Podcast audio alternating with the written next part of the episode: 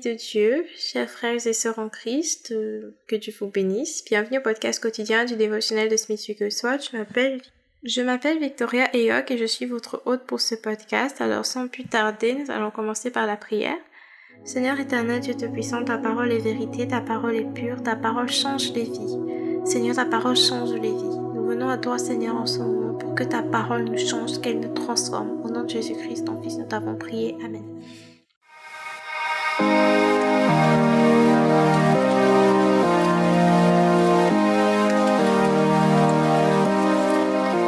Le titre de l'enseignement d'aujourd'hui, c'est La puissance du sang.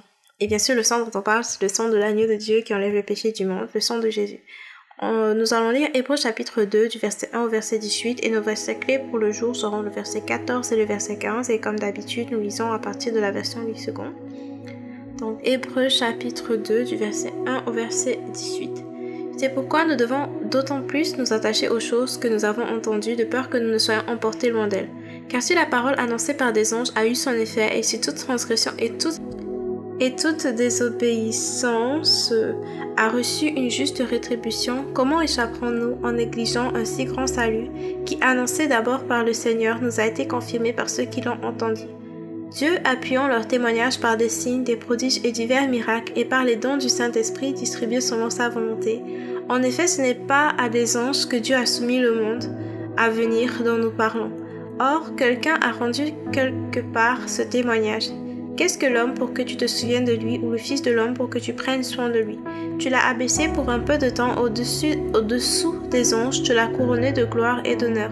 Tu as mis toutes choses sous ses pieds, en effet, en lui soumettant toutes choses. Dieu n'a rien laissé qui ne lui fût soumis. Cependant, nous ne voyons pas encore maintenant que toutes choses lui sont soumises. Mais celui qui a été abaissé pour un peu de temps au-dessus, au-dessous des anges, Jésus, nous le voyons couronné de gloire et d'honneur à cause de la mort qu'il a soufferte, afin que par la grâce de Dieu il souffrit la mort pour tous. Il convenait en effet que celui pour qui et par qui sont toutes choses, et qui voulait conduire à la gloire beaucoup de fils, éleva à la perfection par les souffrances du le prince de leur salut. Car celui qui sanctifie et celui qui sont sanctifiés sont tous issus d'un seul. C'est pourquoi il n'a pas honte de les appeler frères. Lorsqu'il dit J'annoncerai ton nom à mes frères, je te célébrerai au milieu de l'assemblée. Et encore, je me confierai en toi. Et encore, me voici, moi et les enfants que Dieu m'a donnés. Ainsi donc, puisque les enfants participent au sang et à la chair, il y a également il y a également participé lui-même afin que par la mort il anéantisse celui qui a la puissance de la mort, c'est-à-dire le diable, et qu'il délivra tous ceux qui par crainte de la mort étaient toute leur vie retenus dans la servitude car assurément ce n'est pas à des anges qu'il vient en aide, mais c'est à la postérité d'Abraham. En conséquence, il a dû être semblable en toutes choses à ses frères, afin qu'il fût un souverain sacrificateur, miséricordieux et fidèle dans le service de Dieu pour faire l'expiation des péchés du peuple. Car ayant été tenté lui-même, dans ce qu'il a souffert, il peut secourir ceux qui sont tentés. Parole du Seigneur Dieu Tout-Puissant, nous rendons grâce à Dieu. Nous revenons sur nos versets clés, le verset 14 et le verset 15.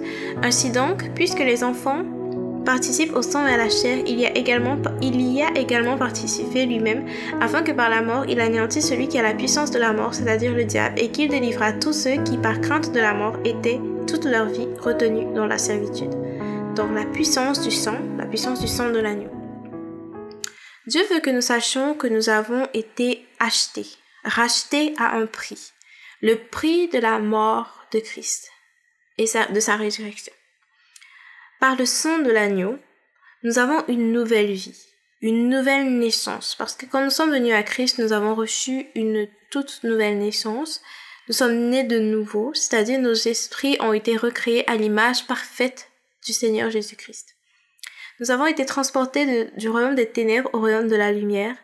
La loi de l'esprit de la vie règne désormais en nous. Nous avons été transportés du royaume des ténèbres au royaume de la lumière. Nous ne sommes plus sous l'influence du diable, mais nous sommes conduits par le Saint-Esprit. Ce salut en Jésus-Christ, ce salut à travers le sang de l'agneau. Parce que nous savons que dans l'Ancien Testament, le sang des sacrifices qui étaient faits selon, euh, l'ancienne alliance, ce sang couvrait juste les péchés, mais il ne les effaçait pas. Il les couvrait et ils étaient rappelés chaque année. Or, le sang de l'agneau est bien plus puissant que ça. Le sang de l'agneau a été versé une seule fois, une bonne fois pour toutes, pour effacer tous nos péchés, passés, présents, à venir. Donc, il est l'agneau de Dieu qui enlève le péché du monde. il a enlevé nos péchés de nous, il les a ôtés. Il nous a fait co-héritiers avec Christ. C'est-à-dire que ce qui appartient à Christ nous appartient parce que nous sommes co-héritiers avec lui. Donc c'est un héritage céleste que nous avons dans le Seigneur. C'est la gloire de Dieu qui est manifestée en nous. Jésus est venu dans la chair pour détruire la puissance du diable, pour détruire les œuvres du diable, ce qui fait que le diable n'a plus autorité sur toi, il n'a pas autorité sur toi, mais ses œuvres ont été détruites parce que le Seigneur a fait ce qu'il fallait faire pour que les œuvres du diable soient détruites. Et maintenant, en Christ, nous sommes plus que vainqueurs. Nous sommes des vainqueurs par Christ qui nous a aimés. Et maintenant, le péché n'a plus aucune autorité dans nos vies. Et c'est ce que vous allez lire dans Romains chapitre 6 et Romains chapitre 8. Nous ne sommes plus sujets au péché pour vivre selon le péché, mais nous sommes maintenant esclaves de la justice de Dieu en Christ. Nous sommes maintenant soumis au Saint-Esprit, nous sommes soumis à la parole de Dieu et nous ne sommes plus obligés de vivre dans le péché. Plusieurs personnes enseignent aux chrétiens qu'ils sont obligés de vivre dans le péché alors que c'est un mensonge. Je vous invite vraiment à lire Romains chapitre 6 et Romains chapitre 8. Jésus a payé le prix pour nous délivrer du péché. Il enlève le péché du monde. Il ne nous a pas sauvés pour que nous continuions de vivre dans le péché, mais justement pour que nous soyons libres maintenant de vivre dans l'obéissance à Dieu. Il transforme nos vies pour que nous aimions la justice et que nous détestions le péché, que nous détestions l'iniquité. Il nous transforme de telle sorte que notre désir est d'être saint comme le Seigneur notre Dieu est saint telle que notre vie, nous la lignons en fonction de la parole de Dieu, nous la vivons selon la parole de Dieu, nous sommes soumis à la puissance du Saint-Esprit. Et c'est Christ désormais qui vit en nous. Ce n'est plus moi qui vis, mais c'est Christ qui vit en moi. Nous sommes maintenant des enfants de Dieu. Nous sommes des enfants de Dieu, recréés à l'image de Christ. Et n'oubliez pas qu'en tant qu'enfants de Dieu, nous sommes appelés à lui obéir. Parce que qu'est-ce que le Seigneur dit? Que bien que Jésus était fils, ou est fils, il a dû apprendre l'obéissance par les choses qu'il a souffert. Ça c'est Hébreu chapitre 5 verset 8. Ça veut dire qu'aucun chrétien ne peut prétendre être chrétien s'il ne marche pas dans l'obéissance. Jésus lui-même a appris l'obéissance par les choses qu'il a dû souffrir.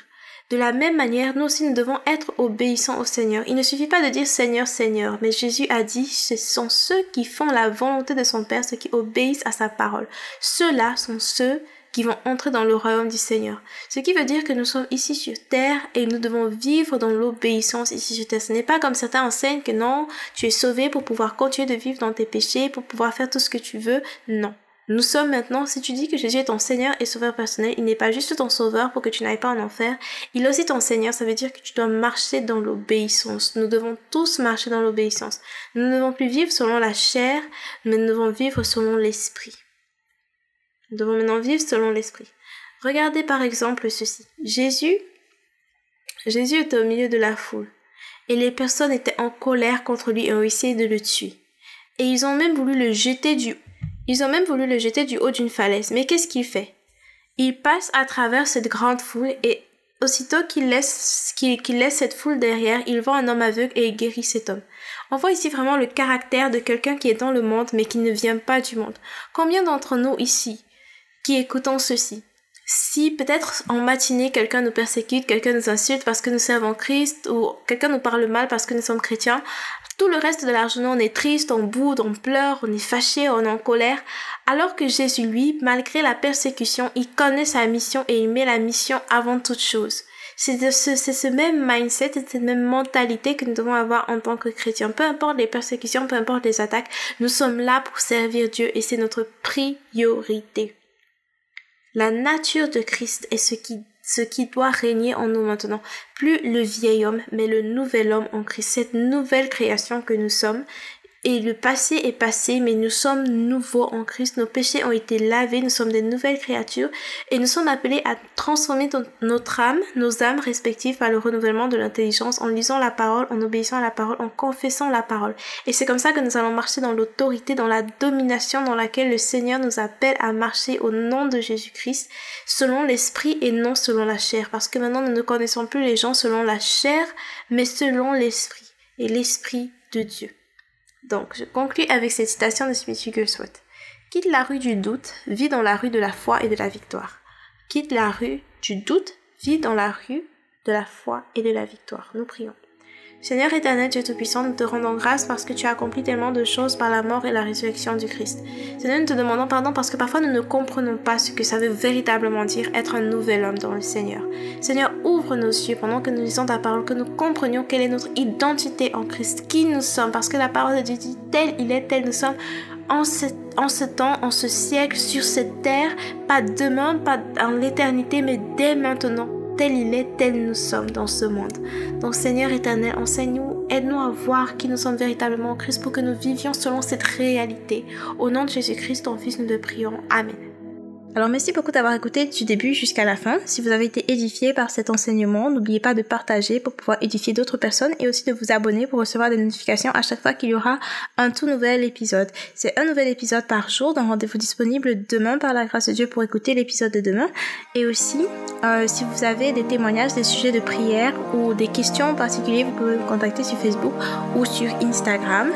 Euh, mon nom c'est Victoria Eyog ou Docteur Victoria Eyog. Vous pouvez me contacter pour me faire part de vos questions, vos sujets de prière et vos témoignages. Merci beaucoup d'avoir écouté du début jusqu'à la fin. Que Dieu vous bénisse. Au revoir. Et rendez-vous demain dans la grâce de Dieu. Bye bye.